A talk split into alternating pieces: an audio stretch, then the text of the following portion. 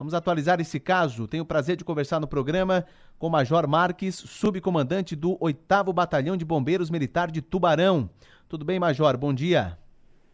Bom dia, bom dia a todos os ouvintes. Só corrigindo, o afogamento ele foi no dia 24, né? Anteontem, né, na parte da tarde, as equipes de buscas já iniciaram as buscas é, imediatamente. Né? A gente, no dia de ontem, né, retomamos as as buscas com duas embarcações, sendo uma embarcação com mergulhadores né, para fazer é, busca subaquática e uma embarcação com busca é, é, sobre, né, sobre as margens é, e apoio terra também. É, no dia de hoje a gente já retomou, né, assim que raiou o dia já retomamos as buscas, novamente com duas embarcações, né, com a, é, uma dupla de mergulhadores né, para procurar nos remansos mais prováveis né, de, de encontrar, bem como uma equipe com embarcação para fazer busca de superfície.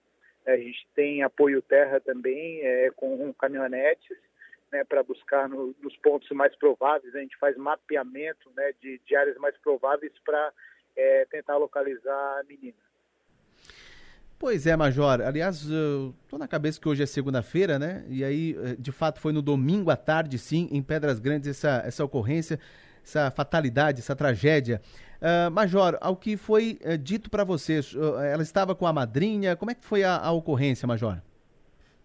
Então, é, segundo informações, ela estava com, com a madrinha, né, a menina de 4 anos, é, sobre uma pedra, né, bem próximo da ponte baixa, né, e para o momento de distração ali, ela é, acabou escorregando, né, escorregando e caindo é, no rio, que é, naquele ponto ali tem bastante correde, é, né, correnteza, e acabou submergindo né, logo depois. Né? Infelizmente não, não foi possível resgatá-la no, no momento ali da queda.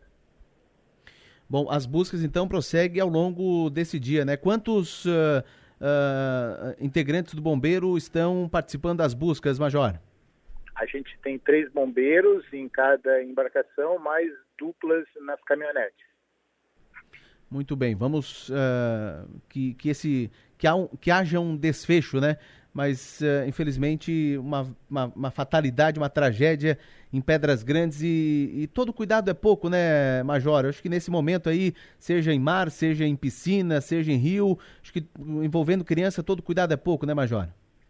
Sim, exatamente, né? São, são dicas de segurança que a gente sempre, sempre prega, né? Que, na verdade, 75%, ou seja, três a cada quatro afogamentos é em água doce. Então, a gente tem que ter bastante cuidado, principalmente em rios, né? Essas pedras escorregadias, né? São dicas né, de segurança que a gente sempre procura né, expedir para todas as pessoas de forma que, né, principalmente crianças, a atenção seja redobrada e que ela nunca se afaste né, no máximo né, a extensão de, de um braço. Né? Então é, é sempre importante estar atento, né, né, principalmente as crianças, e evitar entrar em locais em que não tem o serviço de salvamento aquático. Né? Então a gente sempre orienta a tomar banho próximo a poste de guarda-vidas, que a gente tem então os guarda-vidas ali para prestar né, o atendimento em caso necessário.